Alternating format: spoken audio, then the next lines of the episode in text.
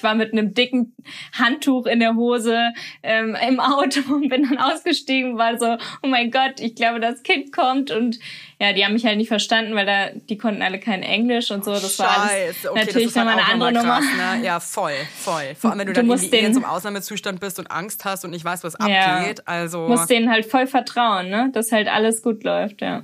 Los geht's. Hoppe, hoppe, Seite. Hoppe, hoppe, Seite. So ist gut jetzt. Jetzt reden mal die Eltern. Ganz ehrlich, wie es wirklich ist, Eltern zu sein. Viel Spaß mit einer neuen Folge Hoppe Hoppe Scheitern. Hallo liebe Eltern da draußen, es ist wieder Zeit für Hoppe Hoppe Scheitern und ich habe heute eine ganz bezaubernde Gästin mal wieder und zwar die Charlotte Weise. Und hallo Charlotte, hola. hola. ich freue mich, dass wir endlich mal quatschen. Ich freue mich auch. Charlotte, wir kennen uns ja schon irgendwie lange von Instagram im Prinzip. Ja. Man hat das Gefühl, man kennt sich, ne? ja, irgendwie schon geil. Ich meine, wir schreiben uns ja auch ganz oft ja. und ja auch ganz oft einfach auch äh, Privates, äh, wie wir uns gerade fühlen und wie es uns gerade geht oder wie auch immer. Deswegen freue ich mich jetzt, dass wir jetzt aber endlich mal so richtig miteinander quatschen können. Freue ich mich auch. Für alle, die dich nicht kennen, vielleicht magst du dich kurz vorstellen, wie alt du bist, äh, wie alt dein Kind ist, was du beruflich machst und in welcher Lebenssituation du einfach gerade bist. Okay, also ich bin Charlotte, werde dieses Jahr 30, eine runde Zahl. Ich yes. habe einen ganz kleinen Sohn, der ist jetzt vier Monate alt, aber er ist ein Frühchen, also acht Wochen zu früh gekommen, deswegen ist er eigentlich erst zweieinhalb Monate. Dementsprechend befinde ich mich in der Zeit, wo man nur stillt und äh, zu nichts kommt gefühlt. Und nicht schläft. und nicht schläft, genau. Ähm, und ja, ich bin hauptberuflich Influencerin und habe das auch gar nicht geplant. Das ist einfach so gekommen und bin sehr dankbar dafür und wohne in Spanien seit fast drei Jahren am Strand. Ich weiß, es macht viele neidisch. ich bin auch sehr dankbar. mich auch. und ja, ich freue mich auf die Folge. Ich mich auch. Charlotte, du äh, hast jetzt gerade gesagt, es war nicht geplant mit dem Baby. Ach so, also nee, doch mit dem Baby, das war geplant. Aber Ach so, das war schon geplant. Aber als Influencerin zu arbeiten nicht. Ja, okay. Genau. Habt ihr das Baby aber so richtig, richtig geplant oder wart ihr eher so, okay, wir gucken jetzt einfach mal, was passiert? Also ich habe Berufsschullehramt studiert an der Uni Hamburg und wusste, ich muss noch eine Klausur in Hamburg schreiben und meine Bachelorarbeit dann von Spanien aus schreiben und abgeben und danach kann ich schwanger werden. Und wir haben so eine richtig lustige Challenge gemacht. Wir hatten sechsjähriges von der Beziehung aus und haben dann gesagt, wir müssen sechsmal Sex haben, weil wir sechs Jahre zusammen sind. und dementsprechend hatten wir derzeit eine Sex-Challenge, hatten sehr viel Sex und haben gesagt, okay, jetzt kann ich schwanger werden. Und wirklich genau nicht mehr verhütet, direkt schwanger. Also es war richtig krass. Ähm, ich weiß, es ist keine Selbstverständlichkeit. Wir waren auch richtig nee. fröhlich, dass es geklappt hat. Und ja, jetzt bin ich Mutter, also echt verrückt. Wie war der Moment, als du dann quasi äh, auf den kleinen Plastikschnäpfel da gepieselt hast und dann sind da zwei Striche? Ja, es war schon ein bisschen komisch. angefühlt? Weil der war ja auf Spanisch. Ich habe halt gehofft, dass ich alles richtig mache. und meine. Ich habe auch ganz ehrlich den Schwangerschaftstest. Ich habe das vorher, weil ich bin auch wirklich ehrlich gesagt keine Leuchte bei solchen logischen Sachen und überlese halt auch sehr gerne mal viel. Das war in der Schule schon so. Und aber auch wirklich, bevor ich das gemacht habe, ich habe das wirklich studiert. Ich glaube, ich habe eine Stunde lang diesen Test durchgelesen, weil ich so Angst hatte. Und dann danach auch mit den zwei Streifen. Ja. 80.000 Mal nochmal. Okay, ist das jetzt wirklich? Ja, okay, ist das schwanger? Okay, krass. Ja, es war bei mir auch so, weil ich war halt richtig müde an einem Abend. Ich habe so einen Kunstworkshop online mitgemacht und bin da bald fast eingeschlafen. Das kenne ich gar nicht von mir. Und meine Schwiegermutter war da und ich meinte dann so, oh, irgendwie muss ich, glaube ich, mal einen Test machen. Ich glaube, irgendwie ist was anders. Ja, und dann habe ich einen Test gemacht, aber das war halt so frisch, dass der halt noch nicht so richtig angeschlagen hat. Also es waren zwei Streifen, aber der war so schwach, dass ich halt Ach, nicht genau wusste, ist das jetzt schwanger? Felix und meine Schwiegermutter meinten sofort, na klar, du bist schwanger so. Aber ich habe dann noch mal anderthalb Wochen später eingemacht und dann war es halt so richtig zwei dicke Balken. Hast du das eineinhalb Wochen ausgehalten? Ja, also ich habe dann den krass. zweiten Test noch mal gemacht, ne? Weil ich okay, den ja auch nicht wegschmeißen wollte. ja, das glaube ich gleich. Ich hätte sofort wahrscheinlich dann 100 Tests gemacht, weil ich das irgendwie, äh, man ist ja dann irgendwie auch so, man weiß, okay, das ist jetzt definitiv, dass der schwanger ist, weil es schlägt ja nur wegen diesem HCG-Hormon quasi an. Ja. Also es gibt ja eigentlich nicht wirklich falsche Ergebnisse bei sowas. Mein Mann hat das damals auch in Frage gestellt. Er hat das nicht gecheckt und war dann so, er ist sich da nicht sicher, ob der Test vielleicht doch falsch liegt. Ich war dann so, nee, ähm, das ist jetzt eigentlich schon eine ziemlich sichere Geschichte hier. Ja. okay. nee, bei mir war das ein bisschen anders, weil ich habe am Abend dann sofort größere ähm, schmerzende Brüste bekommen und habe sofort Symptome halt gehabt, dass ich schwanger bin, auch gefühlt, weil mein Bauch dicker und so. Und ähm, es war, hat wirklich sofort jeder gesehen und deswegen war ich mir sicher, dass ich schwanger bin. Aber ich hatte ja noch diesen zweiten Test als Sicherheit und den habe ich dann anderthalb Wochen später gemacht, um einfach zu wissen, dass ich noch schwanger bin. Also ich hatte dann eher diese 13 Wochen noch total Angst, dass es halt abgeht und deswegen dann eher nochmal den sind Test einfach gemacht. wirklich krass, ne? Ja, voll. Hattest du äh, viele Abgänge im Freundeskreis und deswegen so eine Angst oder einfach, weißt du, Nee, aber man kriegt's ja so mit, ne? Also von Marie Nasemann und so habe ich ja auch mitbekommen. Das hat sie ja auch öffentlich gemacht und anderen Leuten. Und man weiß einfach, dass super vielen passiert. Und ich habe jeden Tag Angst gehabt, dass Blut im Urin ist oder so. Ja, irgendwie, das finde ich auch so krass, diese Momente, finde ich, wenn man so allgemein schwanger ist und dann läuft mal irgendwas aus der Scheidi raus und man ist irgendwie sofort voll panisch und ist so, okay, hoffentlich ist das irgendwie kein Blut oder so. Ja. Ich bin irgendwie teilweise auch während der Schwangerschaft, wenn irgendwas rausgelaufen ist, dann in, auf irgendeine Toilette gelaufen und habe irgendwie gleich geguckt, weil man irgendwie schon noch irgendwie so unter Strom ist, ne? Und man Mhm. genießt es ja auch voll und so. Und ich habe Gott sei Dank eigentlich auch echt ein gutes Urvertrauen, aber trotzdem ist man auch immer wieder einfach krass verunsichert, so, ne? Also Voll. Ja, auf man jeden halt nicht so Fall. wirklich. man dann kann sich erst danach mehr entspannen, ne? Ja. Äh, Du warst ja auch so eine Schwangere, finde ich, äh, die so, so mit Haut und Haar schwanger war. Also ich musste immer so ein bisschen auch an mich denken, Ja. als ich dich so, äh, so gesehen habe, weil du warst einfach auch wirklich so eine richtig, so eine richtige Schwangere einfach. Ne? Ja. So, ja. Ja, ich Wie war konnte die mich, kaum, Schwangerschaft für dich? konnte mich kaum noch bewegen auch, ne? Also ich mich hat von Anfang an gefühlt jeder gefragt, wie weit ich denn schon bin, wann es denn soweit ist, weil ich halt schon so früh so riesen Bauch hatte. Und auch als ich dann, ich weiß gar nicht in welchem, ich glaube so ab dem fünften Monat oder so wurde ich halt immer gefragt, wann es denn losgeht. Und er ist ja auch acht Ja. Wochen zu früh gekommen, aber ich sah halt schon aus wie andere halt kurz vor der Geburt. Und ich habe immer beim Spazierengehen das Gefühl gehabt, er fällt unten raus, war unangenehm wie sonst was. Krass, ich das habe ich von so vielen Frauen Ja. jetzt schon gehört, das hatte ich nie. Sei Weil, froh. Wie, wie ja. fühlt sich das an, dass der unten rausfällt? Ja, man hält so seinen Bauch fest, wenn man spazieren geht, weil man echt das Gefühl hat, der ist so weit unten und alles ist so offen. Ja, irgendwie echt unangenehm. Und meine Mutter meinte auch, dass sie in allen drei Schwangerschaften, also sie hat halt uns drei Kinder, auch das immer hatte. Sobald sie schwanger war, konnte sie keinen Sport mehr machen. Also ich mache ja normalerweise auch tanze zu Hause, mache Hula Hoop, weißt du, ich habe gar nichts mehr gemacht. Ich lag wirklich, klar, hier in Spanien war es auch noch super heiß. Ich lag halt teilweise nur vorm Ventilator mit meinem riesen Bauch und hatte ein Tuch Ja. auf meiner Stirn und war drin. Filio. Ja, und musste mich teilweise so oft hinsetzen, wenn ich einen Berg hochgelaufen bin und so. Ja. Ich war auch in der zweiten Schwangerschaft, war ich ja auch im Sommer schwanger und hatte ja noch ein kleines Kind und ich war auch einfach so ein krasses Wrack. Ich lag auch einfach nur wirklich wie so ein Schlachtschiff einfach rum und bin so vor mich hin vegetiert. Und da war es für mich auch so schwer, weil ich eigentlich voll der Lebemensch bin und ich liebe eigentlich nichts mehr, als so am Leben teilzunehmen und rauszugehen und was zu erleben. Und ich Ja. konnte halt nicht. Und ich bin dann teilweise wirklich raus. Also habe ich gezwungen, weil ich so gern einfach auch äh, mitmachen wollte und bin halt dann wieder umgedreht wie so eine alte Schachtel, weil ich es einfach wirklich nicht, ich habe es nicht gepackt. Also mein Körper hat es einfach nicht gepackt. ja, Und habe mich dann halt auch wieder irgendwie in den Schatten gelegt, irgendwie vor dem Ventilator und habe da irgendwie so, keine Ahnung, Däumchen gedreht. Also, wow. Cool. Hey, du Ja. hattest eine Frühgeburt, ne? Mhm. Vielleicht magst du uns kurz erzählen, hat sich das irgendwie schon vorher so angekündigt oder ähm, Nee, also. wie, wie kam es dazu? Das ist ja immer so, dass man dann irgendwie nach einem Grund sucht. Die haben auch im Krankenhaus wirklich geguckt nach sonst was allem. Also die haben ja auch eine Hohlnadel durch den Bauch gemacht, ums Fruchtwasser Oh zu untersuchen und zig Blutuntersuchungen. Es wurde nichts gefunden. Also man kann halt sonst was spekulieren, weil ich vegan lebe, wurde mir dann geschrieben und so. Das ist ja alles Schwachsinn. Aber ich habe ganz viele Ja. Geburten geguckt und habe mich vorbereitet, äh, quasi auf eine natürliche Geburt. Ich wollte am liebsten ähm, vorher noch mit meiner Hebamme hier zu Hause ein bisschen sein und dann erst ins Krankenhaus fahren. Das war alles schon so fest geplant in Spanien.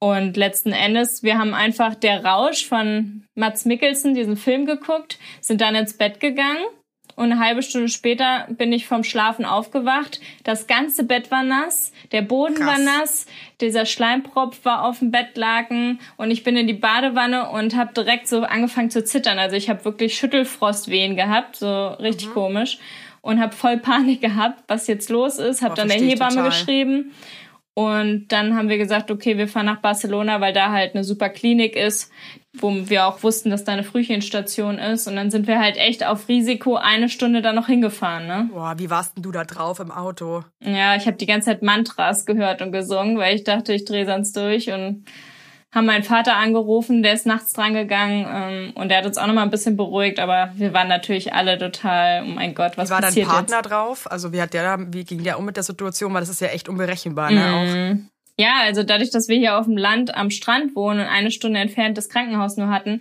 war halt klar, irgendwann brauchen wir diese Krankenhaustasche. Und da hatte ich natürlich nicht zwei Monate vorher alles perfekt geplant, aber ich hatte so eine Liste, wo drauf steht, was das Wichtigste ist. Die hat sich Felix aber gar nicht angeguckt, sondern der war nur panisch, ist hier dann so rumgelaufen, hat voll die komischen Sachen eingepackt, wie ein Schal und sowas. da lachen wir Zwiebeln. auch drüber, ja. Dass er voll die komischen Sachen eingepackt hat und nicht das, was ich brauchte. Aber naja, es hat ja auch so dann geklappt. Im Krankenhaus haben die auch Nachthemden und so, ne, zum Glück. So am Ende des Tages braucht man jetzt auch wirklich sehr wenig. Ne? Ja. Also das sind ja dann irgendwie, finde ich, auch oft so Luxusgüter, die man sich dann einfach noch mitnimmt, um sich das irgendwie einfach angenehmer zu machen und einfach schöner zu machen. Ja. Aber wenn ich jetzt an meine Geburten denke, was ich da am Ende des Tages gebraucht habe, äh, eigentlich Schlappen. Das war's. Mhm. Aber auch nur, weil ich mich mega vor Krankenhausböden ekel, ja. Aber ansonsten, ich hatte halt auch so einen, so einen sch- komischen Kittel an und habe in dem entbunden und so ein Netzunterhöschen. Ja, ja. Also jetzt nicht so, dass du dann irgendwie nach den Victoria's Secret Tanga unbedingt brauchst, um den nach der Nee. Geburt dann, äh, wow. Nee. I wish. Ja, man stellt sich das so vor, rote Lippen und irgendwie schön angezogen, geht man in den Geburtssaal und kriegt so das Kind und dann ist so alles anders. Ich war mit einem dicken Handtuch in der Hose ähm, im Auto und bin dann ausgestiegen war so, oh mein Gott, ich glaube, das Kind kommt und ja, die haben mich halt nicht verstanden, weil da, die konnten alle kein Englisch und so. Das war alles Scheiße. natürlich okay, nochmal eine halt andere Nummer. mal krass, ne? Ja, voll, voll. Vor Du allem, wenn du musst dann den- in so einem Ausnahmezustand bist und Angst hast und nicht weißt, was Ja. abgeht. Du Also, musst denen halt voll vertrauen, ne? Dass halt alles gut läuft, ja. Mein heutiger Werbepartner ist HelloFresh. Ja, also wer kennt HelloFresh mittlerweile nicht? Ich glaube, ich muss da jetzt gar nicht mehr viel dazu sagen, weil ich glaube, es ist uns allen ein Begriff. Ich sehe auch bei uns im Haus, wo wir wohnen, dass viele HelloFresh bestellen. Und das nicht ohne Grund, Leute, denn es ist ein sehr einfacher Weg, sich Köstlichkeiten nach Hause zu holen, ohne sich viel Gedanken machen zu müssen, was es denn heute zum Fressen gibt. Und wenn ihr euch denkt, ey, das klingt aber gut, da gibt es jede Woche über 30 abwechslungsreiche Rezepte und da müsst ihr nichts planen, nichts einkaufen, denn die Rezepte werden mit den perfekt portionierten, qualitativ sehr hochwertigen Zutaten zu euch nach Hause geliefert. Da gibt es zum Beispiel Asia-Tacos mit Hähnchengeschnetzelten und Avocado-Erdnusssoße und Salat mit Sojadressing. Lecker, lecker. Oder eine Gnocchi-Pfanne mit Brokkoli und cremigen Pilzsahnesüßchen. Da sage ich doch nicht nein, da läuft mir das Wasser im Mund zusammen, da möchte ich doch gern reinbeißen, da möchte ich gern einfach essen und meinen Frieden haben, was du mit HelloFresh einfach kannst, ne? Also, wenn ihr Bock habt, habe ich natürlich für euch HörerInnen einen super Code, der mit Hoppe alles groß geschrieben, Hoppe alles groß geschrieben, bekommt ihr in Deutschland bis zu 120 Euro und in Österreich bis zu 130 Euro und in der Schweiz bis zu 140 Schweizer Franken quasi gut geschrieben und kostenlosen Versand für die erste Box gibt's oben drauf, weil da sagen die, da machen wir einfach Vollgas, ne? Und alle weiteren Infos zu HelloFresh findet ihr in den Shownotes. Es ist so easy, Leute. Und das sind Gerichte, die würden mir im Traum nicht einfallen. Ich sag's euch, wie es ist, weil ich da einfach viel zu unkreativ bin. Deswegen probiert's doch einfach mal aus und genießt. Alles Gute. Werbung. Ende. Okay, also das heißt, du hattest schon Wehen zu Hause, bist dann noch eine Stunde ins Krankenhaus gefahren. Ich glaube, ich hätte meinen Mann zerfleischt auf dieser Fahrt. Ich glaube, ich wäre das so, ich glaube, ich wäre da so aggro geworden, weil ich so eine Angst gehabt hätte. Also cool, dass du wenigstens noch so Mantras singen konntest. Ich glaube, dann wäre ich nicht in der Lage dazu gewesen.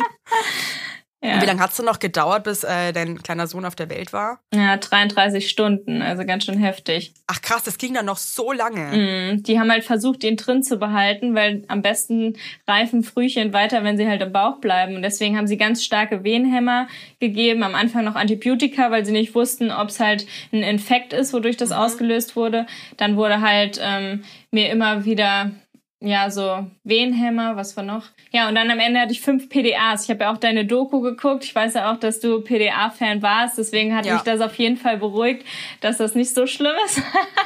Aber ich hatte halt am Ende fünf, ne? Ich war richtig zugedröhnt. fünf? Ja. Ich habe es kaum mitgekriegt, ja. Also ich war richtig neben mir. Und dann kam der aber natürlich und spontan auf die Welt, ne? Ja, also die Wehen wurden dann irgendwann so schlimm, trotz der Wehenhämmer. Der Muttermund hat sich dann total geöffnet. Man wusste einfach, er will raus. Es klappt nicht mehr, Ja. ihn drin zu behalten. Aber die Lungenreife hat zumindest geklappt. Also diese Spritze, die man dann noch Ja. gibt. Und dann konnte er auch kommen, aber ich wusste halt, er wird mir dann direkt weggenommen und muss halt auf die Frühchenstation. Und ich war so ready. Ich habe gesagt, ey, ich will, dass es jetzt gemacht wird, weil ich habe dann schon angefangen, Fieber zu bekommen und durfte nichts mehr essen und trinken wegen der PDAs und war dann einfach nur froh, dass es dann mal losgehen konnte, ne? Jesus Christ, ey. Mhm. Hast du die Geburt dann noch irgendwie äh, wahrgenommen oder warst du schon komplett in so einem Delirium eigentlich? Es war eigentlich, als ob ich mich von oben sehe so ein bisschen von außen betrachtet. Also die haben zu mir gesagt, ich soll pressen, als ob ich auf dem Klo bin. Es waren 14 Leute im Raum wegen Frühchen, also musste so ein Spezialteam kommen. Und ich lag halt auf dem Rücken, Krass. so wie man es in amerikanischen Serien kennt, die Beine hoch wie beim Frauenarzt.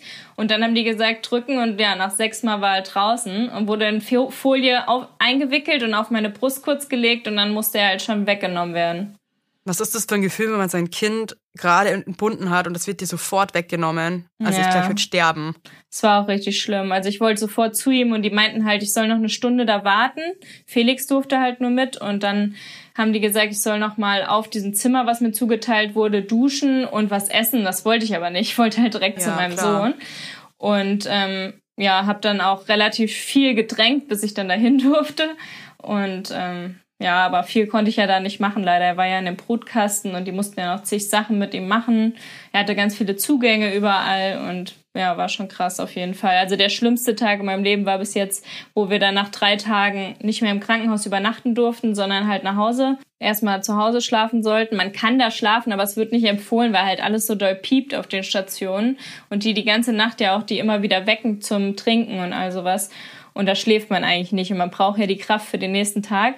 Und dann hatten wir halt dieses Zimmer nicht mehr, wo man geschlafen hat. Und das war echt krass, ohne Bauch und ohne Baby rauszugehen nach Hause. Also Felix konnte mich gar nicht beruhigen. Ich war echt so fertig.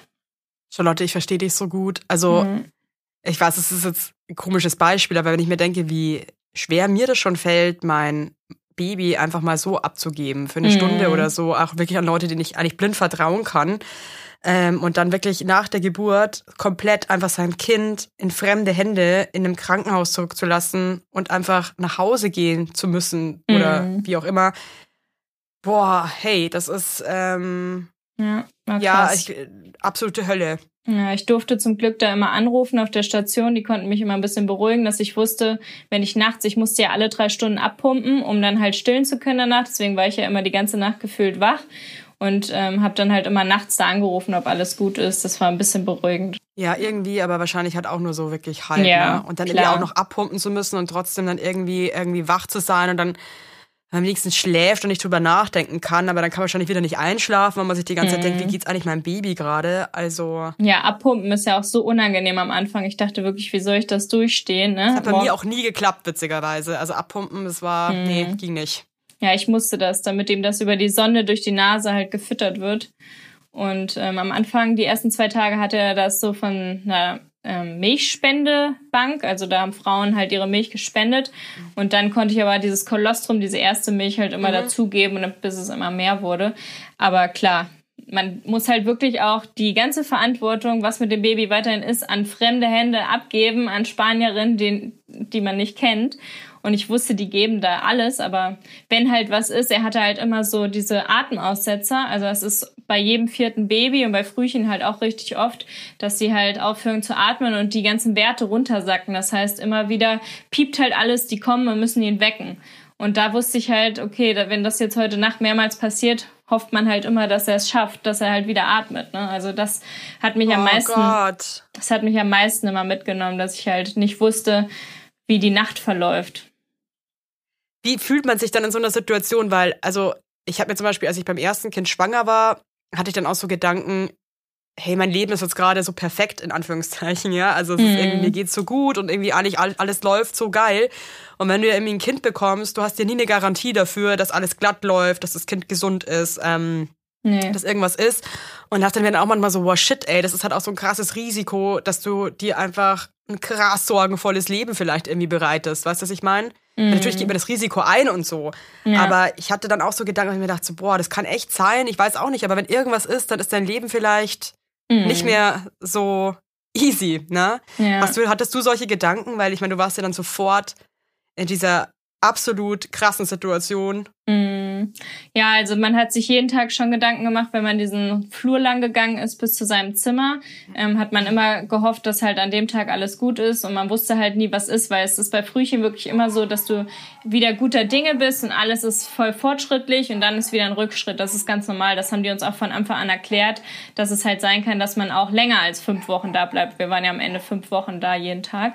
Ähm, und es hätte auch sein können, dass wir acht Wochen da sind oder dass noch irgendwas bei ihm auftaucht, dass im Gehirn irgendwas nicht richtig ist oder so. Dann hätte man noch viel länger da bleiben müssen. Und wir haben ein Pärchen kennengelernt, die halt mit Zwillingen dort sind und die sind mit 600 und 700 Gramm geboren und unser Sohn halt mit 1700. Also es war halt schon dass man dann eher sich besser fühlen konnte, wenn man dann so Geschichten hört. Aber ähm, es war natürlich ja, super belastend, die dann auch jeden Tag da zu sehen und zu hoffen, dass da alles gut geht. Und die ganzen Eltern hat man halt gesehen, wie fertig wir alle waren. Ne? Alle die Augenringe bis sonst wo, weil wir abpumpen mussten, weil wir nachts wach waren, weil wir uns mhm. Sorgen gemacht haben.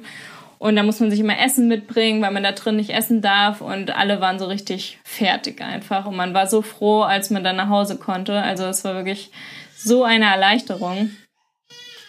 Oh, da muss ich ein bisschen dran denken. Wir hatten ja auch, als die, als meine kleine Tochter, äh, wie alt war die da eigentlich? Glaube ich, zwei Monate alt oder drei, zwei oder drei Monate alt, ähm, hatten wir auch diesen RS-Virus diesen Winter. Ja, ich weiß. Das ging, ich weiß nicht, ob ihr das in Barcelona auch mitbekommen nee. habt. Also hier war es äh, nicht. so krass ab hier in Deutschland, ja. dass wirklich die Krankenhäuser auch komplett überlastet waren auf diesen ähm, Kinderstationen, weil so viele Säuglinge einfach auch im Krankenhaus waren. Ich musste dann leider mit meiner Tochter auch ins Krankenhaus ja. wegen diesem RS-Virus und das war dann auch so fast schon witzig in Anführungszeichen, weil wenn ich halt dann mal kurz raus bin, irgendwie um eine kurze Runde spazieren zu gehen, ich habe halt wirklich alle paar Meter irgendwie andere Spielplatzeltern getroffen, deren Babys halt auch gerade ähm, wegen S-Virus im Krankenhaus waren mhm. und halt auch alle einfach mega fertig. Also mit deiner Situation ist tausend, tausendmal schlimmer, mhm. aber es ist so krass, wie du dann einfach siehst, dass es so an die Substanz geht, weil das einfach dein absoluter Augapfel ist, dieses Kind. Mhm. Und wenn es dem einfach nicht gut geht, dann, ja. dann kriegst du eh einfach am Zahnfleisch. Das ist einfach, ja. Ja, wir waren war halt in, wir waren halt in so einer richtig guten Klinik hier in Barcelona, die auf Krebskinder spezialisiert sind. Deswegen hat man da halt so viel Kinder gesehen, die keine Haare mehr haben und so. Also es war auch sehr, sehr belastend, dann zu wissen, was Kinder halt, also weiß man ja, ne, aber das immer so zu sehen jeden Tag, so viele Kinder, die halt an Krebs leiden, ist schon richtig belastend. Oh, Charlotte, Du arbeitest ja von zu Hause aus auch. Du äh, bist ja Influencerin und äh, machst auch einen Podcast und äh, du machst irgendwie ja voll viel. Wie ist es jetzt für dich zum Beispiel mit dem Kind zu Hause zu arbeiten? Weil du hast jetzt gerade zu mir auch gesagt, so hey, äh, du bist jetzt im Podcast, ich nehme mal hier in einem Studio auf. Mhm. Ich glaube, du findest es eher gerade noch befremdlich, von zu Hause weg zu sein, ne? ja. Voll. ja, durch das, dass ich nicht mehr stille und äh, das Baby jetzt auch größer ist, kann ich das sagen, es ist auch sehr, sehr geil, wenn man aus dem Haus gehen kann, um zu arbeiten, weil ich finde, ja. zu Hause ist das schon auch echt richtig scheiße manchmal. Voll. Also ich höre ja jetzt gerade auch meinen Sohn, wie er oben äh, gerade angefangen hat zu weinen, nachdem er aufgewacht ist. Und da will ich oh natürlich Gott. dann direkt hin. das ist so, I, I feel you, wirklich komplett. Wenn ich dann auch in irgendeinem Zimmer bin und Podcast aufnehme zu Hause und höre das andere Kind schreien und bin so, okay, eigentlich möchte ich jetzt da hingehen. Ja. Äh, und dann kann man sich eigentlich auch nicht wirklich konzentrieren, weil eigentlich ist man im Kopf komplett bei seinem schreienden Kind und versucht irgendwie so weiter zu labern. Ja, ich weiß ja, dass sich Felix gut kümmert, ne? Aber ähm, ich weiß dann halt, irgendwann hat er dann Hunger und dann kann Felix nichts mehr machen und dann weiter, weiter. Und das äh, stresst natürlich. Also ich bin keine Mutter, die irgendwie ihr Kind im Kinderwagen auch lange weinen lassen kann, ähm, mit dem Schnuller irgendwas weiter versucht, sondern ich nehme ihn dann echt raus, mache ihn in die Trage oder trage ihn den ganzen Weg nach Hause. Aber das ist auch was, was ich Alzheimer auch. Ähm, ich, oh, geht auch gleich mein Herz auf. das ist aber auch, was ich zum Beispiel überhaupt nicht verstehen kann. Ich Kurze kann Pause? Ja, ja, braucht ihr eine Pause? Ja, ja ganz kurz einmal still. Leute, nee, nee, nee, nee, gar kein Stress. Stress dich bitte überhaupt nicht, okay? Take your time. Äh, ja, äh, wir haben, mussten jetzt gerade eine kleine Pause machen, denn Charlotte musste kurz ihr Baby füttern mit ihrem Busen. Wir nennen das auch Stillen im Fachjargon. Ähm, dein Mann arbeitet ja auch von zu Hause aus. Ja, genau.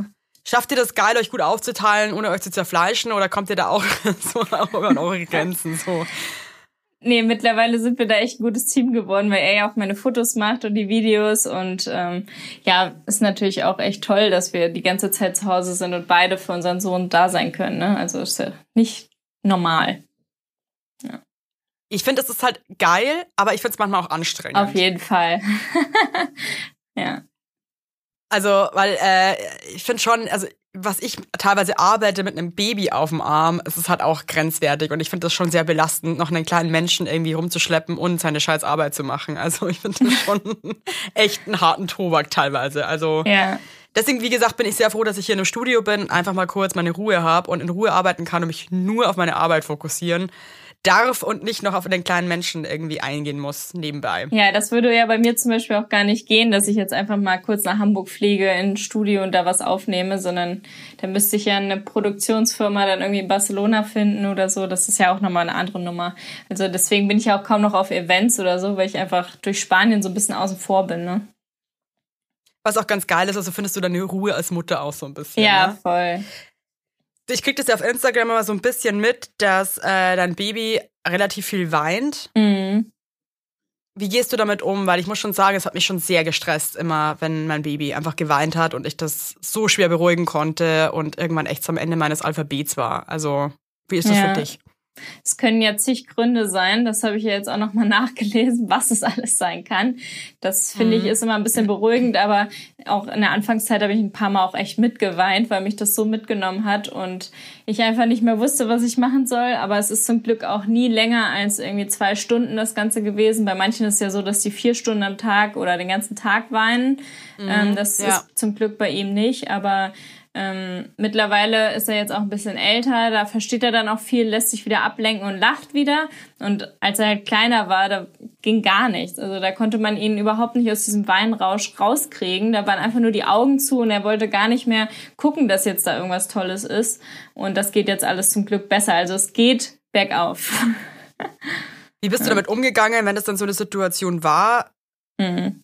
Weil ich finde, das überfordert einen ja auch so krass irgendwie, ne? Man ist dann immer irgendwann so, ich, ich, ich weiß, ich, also ich finde, man ist dann immer so, ich weiß jetzt nicht mehr, was ich machen soll. Und es ist so eine komische Mischung, finde ich, aus, aus aggressiv und traurig und überfordert Mhm. und Mitleid. Also ich finde, das ist so eine ganz weirde Gefühlskombo. Ja. Wie hast du dann ein Ventil geschaffen, dass du irgendwie das irgendwie deichseln kannst? Also ich habe immer gesagt, dass ich danach halt eh so fertig bin, dass ich dann halt mit ins Bett gehe. Das hat mir auf jeden Fall geholfen, dass ich immer wusste, so gegen 18 Uhr bringe ich ihn ins Bett. Und viele haben mir empfohlen, Oropax reinzumachen, während ich ihn auf dem Arm habe. Das habe ich auch ein Ja, also paar... sorry, das könnte ich Ja. never ever. Echt, hast du es geschafft? Ich Nee, nee, also ich fühle mich da auch äh, richtig komisch. Ich habe einmal oder zweimal habe ich das auf der einen Seite halt drin gehabt und die Seite, wo er dann schreit. Äh, dann höre ich jetzt zumindest die andere Seite noch. Ähm, aber wenn das so nah am Ohr ist, denkt man wirklich, einem fliegt das Ohr weg. Ne? Also so laut geschrien und auch dieses Schluchzen fand ich eigentlich immer das Schlimmste. Also dieses Schreien an sich, da wusste ich, da muss er jetzt irgendwas loswerden, weil zu viel Reize oder gerade irgendwas doof oder er möchte noch nicht ins Bett, keine Ahnung, Bauchweh. Ähm, aber wenn er dann an der Brust getrunken hat danach im Bett und dieses Schluchzen noch ein, zwei Stunden danach, das fand ich eigentlich immer noch viel belastender, dass ich wusste, der kleine Mensch da, dem ich irgendwie gerade nicht so richtig helfen konnte, äh, leidet hier so, ne? Hast du dann auch das Gefühl, weil ich äh, finde, man verdrängt dann auch immer so schnell irgendwie beschissene Situationen als Mama und der hat dann irgendwie wirklich nur noch wieder die schönen Sachen im Kopf, was ja auch super ist. Ähm, mit der ganzen Frühchensache und dann jetzt irgendwie auch, dass die Anfangszeit auch einfach krass anstrengend und schwer ist. Vergisst du das dann jetzt auch schon oder bist du da immer noch drin, dass das schon noch immer so frische Wunden sind? Mm, Nee, also ich weiß schon ganz genau noch, dass es viele Nächte oder Abende gab, wo ich einfach nur noch fertig war, wo ich dachte, ich kann ihn gar nicht mehr halten vor lauter Nichtschlaf und keiner Kraft mehr, dass er mir gleich runterfällt. Also ich habe auch jetzt neulich wieder, da habe ich irgendwie die ganzen vier Nächte hintereinander nicht geschlafen und so, da habe ich auch zu Felix gesagt, bald kannst du mich hier begraben, weil äh, ich einfach so fertig bin. Dann noch Kooperationen, Podcast aufnehmen. Ich mache ein Kochbuch gerade noch fertig, wo ich Abgaben hatte. Also ich war übelst gestresst und dachte echt nur, wie soll ich denn am Tag irgendwas hinkriegen? Und wenn dann wieder so gute Tage sind, wo er besser schläft, dann ist man wieder direkt so euphorisch, jetzt wird alles besser und dann kommen die Zähne oder irgendwas, ne? ist halt auch immer irgendwas, oder? Es ist, und hat Blähungen und so und dann ist ein Wachstumsschub Ja. und ja, dann ist halt einfach so schlechte Laune. Ist halt echt so, okay, cool. Never ending. Ja, die Leute sind auch richtig geil, die mir dann sagen, ja, also so mit äh, 18 wird's dann besser, wenn die 18 Jahre alt sind. Und die Leute, die dann immer so mir gar keinen Mut machen, ja, mit vier schläft's dann das erste Mal besser. Hey, wie gehst denn du damit um? Weil du teilst ja wirklich alles auf Instagram, bist ja super ehrlich Ja. und sehr transparent. Und ich habe das Gefühl, deine Community sind schon auch Leute, die schon auch viele Tipps so geben. Ja, voll. Wie geht man damit um? Weil ich finde so Tipps ja allgemein ist ja echt so ein auch dünnes Eis so unter Eltern, ne? Und also wie ist es dann, wenn man von fremden Menschen im Internet dann irgendwie Tipps bekommt? Ja, es ist irgendwie so ein, so ein Pro und Contra. Auf der einen Seite mache ich vielen damit Mut und ähm, zeige denen einfach, dass sie nicht alleine sind, indem ich das alles so transparent teile. Auf der anderen Seite denken die Menschen dann ja auch immer, sie sehen alles von mir und beurteilen alles und dementsprechend handeln sie auch, indem sie mir Vorwürfe machen und mir irgendwas schreiben. Und da sind ja auch ganz oft diese alten Erziehungsweisen dabei, ne? Wie dieses Buch da. Lass alle, das Kind doch schreien und so. Genau. Oder jetzt haben auch welche zu uns gesagt, sie hätten das so gemacht, sie hatten Schlaftherapeuten oder der Kinderarzt hat denen empfohlen, man solle Luftballons ans Babybett machen, damit das Kind was gucken kann und man soll es drei Tage mindestens nicht anfassen, wenn es weint im Bett, weil dann würde es schlafen. Und dann haben die uns auch gesagt, ja, nach drei Tagen hat er super geschlafen, davor hat er nie geschlafen und guckt total immer die Luftballons an. Da dachte ich mir auch nur so, was ist das denn für ein Tipp, er ist so hart. Klar hört das Kind irgendwann Ja, auf zu schreien. Ja, da merkst du halt aber auch wieder, dass die, äh, Entschuldigung, wenn ich mir auch überlegst, so die Generation unserer Eltern, Mhm. ja. Also das war ja teilweise, glaube ich, in den 80ern, also wie da die Kinder geschlafen haben, Ja. war halt irgendwie auch absurd. Also A, mit tausend Sachen im Bett, mit einer separaten fetten Daunendecke, mit einem Kopfkissen, ja, Ja. auf dem Bauch liegend, ja. Und dann hat man die Kinder ja auch einfach mal so schreien lassen, weil das, das, das, das weint sich dann in Schlaf selber. Das ist total wichtig, Mhm. weil das ist halt so, nee. Also mein Ansatz ist da auch definitiv ein anderer. Ja. Ja. Ich würde es auch überhaupt nicht schaffen, mein Kind so lange schreien zu Nee. lassen alleine. Also ich würde wahrscheinlich sterben vor der Kinderzimmertür. Ja. Aber wie ist das dann von so fremden Leuten dann, wenn du dir so einen Stuss oder wenn du dann auch gejudged wirst, ja, wenn die dann anfangen so, ey, es ist doch kein Wunder wahrscheinlich, dass dein Kind so viel weint, wenn du das so und Mhm. so machst, weil ich finde, man ist ja schon krass verletzlich und mega sensibel als Mama. Voll, man hat ganz andere Hormone und man könnte wegen allen dann weinen, ja. Also ich, Voll, ja. ich versuche mich davon abzugrenzen und wirklich nur auf so ein paar Leute zu hören, die mir dann so Tipps geben. Ich tausche mich ja auch mit dir zum Beispiel aus, da weiß ich dann, du hast schon Kinder und da kann ich dann irgendwie drauf vertrauen, dass du da irgendwie coole Tipps gibst und dich mag ich. Aber wenn das Leute sind, die sich da irgendwie so übergriffig über alles stellen und mir dann sonst was schreiben. Und eigentlich auch gehässig, ne? Ja. Also eigentlich, die eigentlich, wo du auch merkst, das ist jetzt eigentlich keine konstruktive, äh, kein konstruktiver Dialog, sondern es ist eigentlich nur so, Nee. so ein Frust jetzt irgendwie an einer anderen Mutter auszulassen, ja.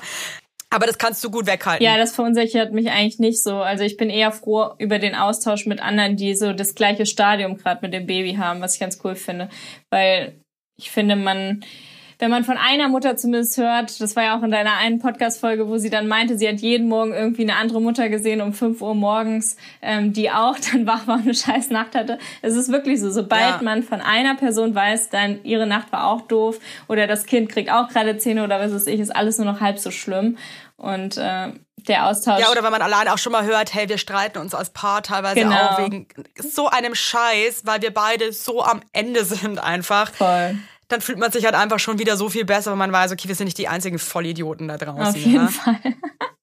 Wie hat sich eure Beziehung verändert, würdest du sagen, seitdem ihr Eltern seid? Mm, Also am Anfang haben wir so ein bisschen unsere Rollen finden müssen, weil wir durch diese Frühchengeschichte ja auch fünf Wochen immer nur in der Klinik waren und einfach so dankbar waren, dass wir dann auch zu Hause waren. Und er war ja noch so klein, da konnte ihn Felix ja halt auch noch nicht so richtig beruhigen und er war eigentlich null auf, also durchgehend 24-7 nur an der Brust und alles war so ganz anders. Jetzt kann er halt viel mehr mit ihm machen, kann ihn auch selber beruhigen zum Glück. Ins Bett bringen geht halt nicht, weil er ihn nicht stillen kann und wir halt keine Flasche geben.